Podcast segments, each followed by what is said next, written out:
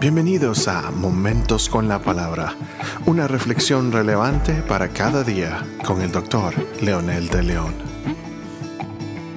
Bienvenidos mis amigos, mis amigas nuevamente a este episodio más de Momentos con la Palabra.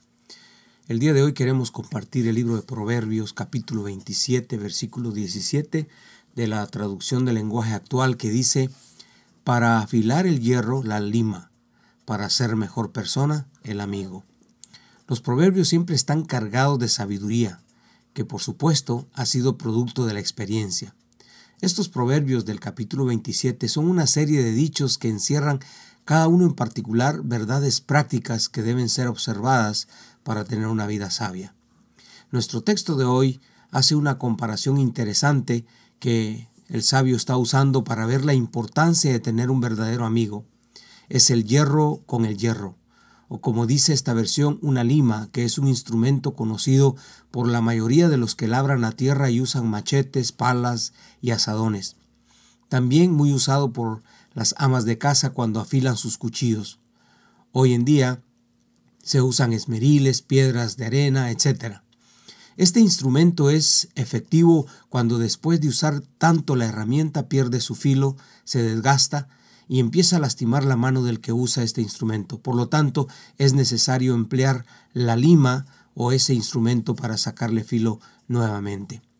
De la misma forma, el proverbio en la segunda parte dice que para ser una mejor persona o para enderezar las sendas de alguien que va torcido, nadie mejor que un verdadero amigo. Para que un amigo nos ayude necesita tener varias características importantes.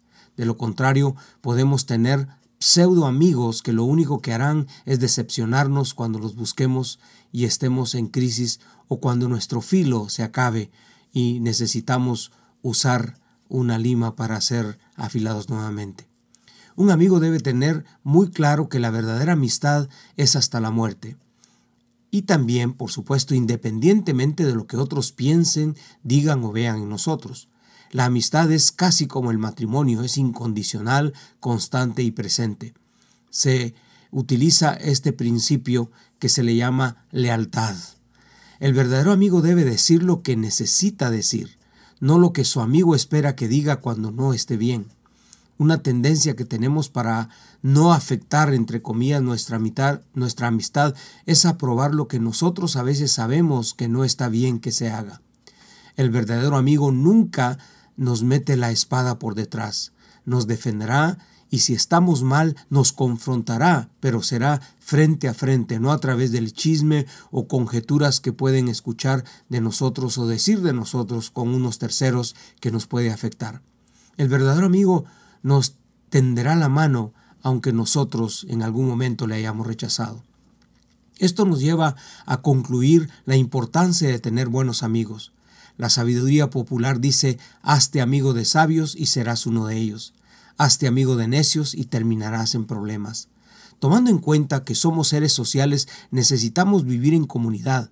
Debemos escoger las personas que siempre agreguen valor a nuestra vida, que nos animen a salir adelante, que nos enseñen, a nos conduzcan a conocer a Dios. Como dijera Joyce Meyer, si te asocias con una persona que es una visionaria, no tardarás en recibir una visión. Pero si te rodeas de gente sin chispa, que lo único que hacen es quejarse, estar solo sentados comiendo chips o botanas en el contexto de México y viendo novelas en la televisión, acabarás haciendo las mismas cosas muy pronto. Por lo tanto, el carácter se forma con la confrontación sincera de otro que tiene carácter firme.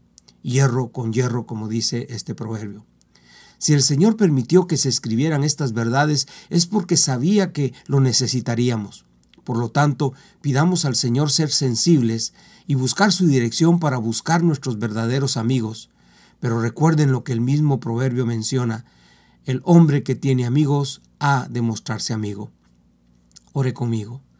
Amado Señor, por medio de Jesucristo tu Hijo, agradecemos tu palabra que nos enseña cada día.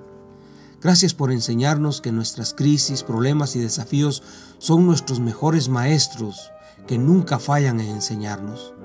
Gracias también por nuestros amigos que quizás los podemos contar con los dedos de una mano, pero que nos han mostrado lealtad y solidaridad. Pero sobre todo, Señor, gracias por tu Espíritu Santo, que siempre está allí para corregirnos, enseñarnos y consolarnos.